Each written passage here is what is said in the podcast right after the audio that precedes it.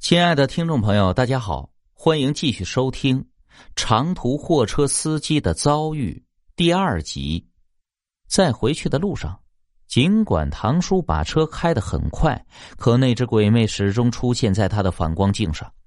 好不容易回到了家中，唐叔马上回到自己的房间里蒙头大睡起来，连他妈妈叫他起来吃饭，他都不加理会了。唐叔的这种做法，显然是希望通过消极的方式来躲避那只鬼魅的跟踪。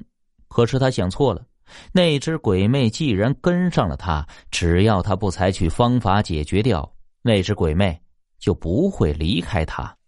果然，当唐叔睡得迷迷糊糊的时候，他突然感觉到呼吸困难，全身无法动弹。好不容易睁开眼睛，他发现窗边站着一个穿着白色衣服的女孩子，正用非常恶毒的眼神死死的盯着自己看。唐叔当即惊醒过来，他环顾了一下四周，却没有发现那只鬼魅的踪影。做梦，自己一定是在做梦。唐叔不断安慰自己道：“可惜的是，这种安慰是没有用的。”在接下来的几天里，唐叔不断感觉到那只鬼魅在自己的身后。可是他回头观望的时候，那个女孩子却迅速的消失了。唐叔的妈妈很快发现了自家儿子有问题。大伟啊，你这是怎么了？怎么整天神兮兮的？哦，没有，我没事儿。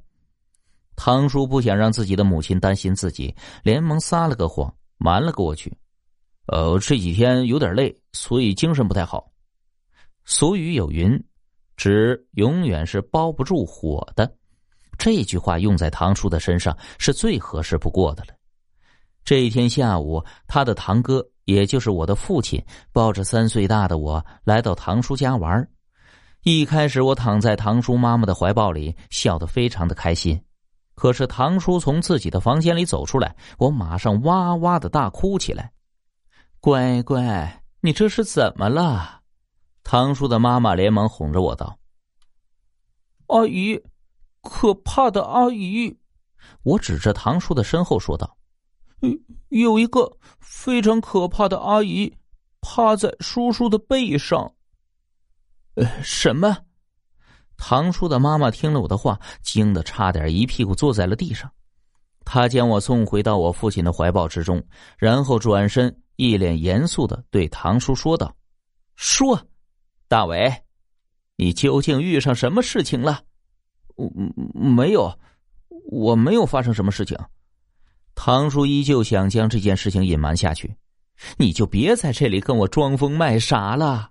小孩子的眼睛是最神奇的，他们能看见我们大人都看不见的东西。”唐叔的妈妈一本正经的说道：“说吧。”你是不是被鬼魅缠上了？这，唐叔见妈妈什么都知道了，只好一五一十就把事情全部说出来了。哎呀，你这孩子啊，就是胡闹！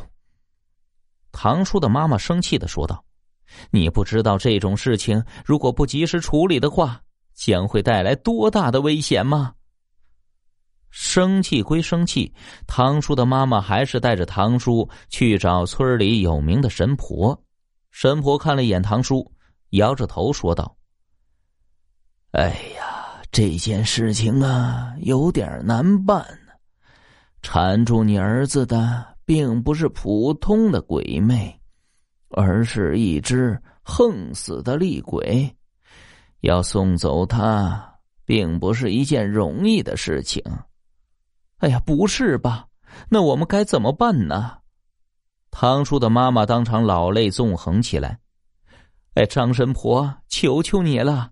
无论如何都要救救我的儿子！我就这么一个儿子，他要是死了的话，我就没有儿子养老送终了。李大妈呀，你别着急，我一定会尽力帮助你儿子的。”张神婆说道。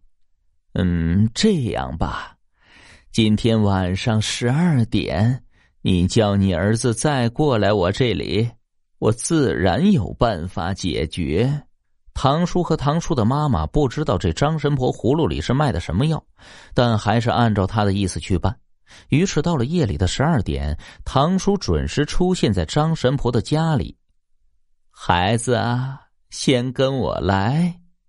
张神婆带着唐叔来到了他的家后院里，那是一个菜园菜园的正中间有一口水井。孩子啊，你朝着井口往下看吧。唐叔点点头，低下头往井里一看，他只看了一眼，就吓得一屁股坐在了地上。井里的水面上，除了清晰的倒映出他的影像之外，还有一个女人。这女人死死的趴在他的背上，整张脸血肉模糊，而且爬满了蛆虫。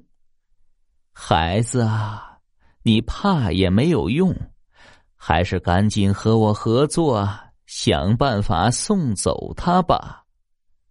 张神婆说着，拿出一张黄纸，剪了一个小纸人出来，然后将唐叔的生辰八字写在上面。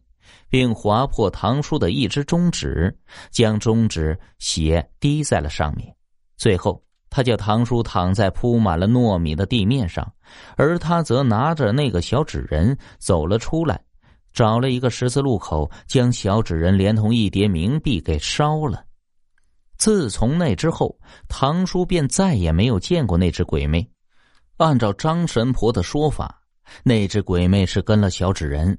也就是唐叔的替身走了，而唐叔本人呢，则放弃了跑长途货车，选择留在家中做起了奶茶店来。唐叔的故事讲完了，我听完之后几乎不敢相信这是真的呀，但是看着那唐叔那诚恳的眼神，我信了。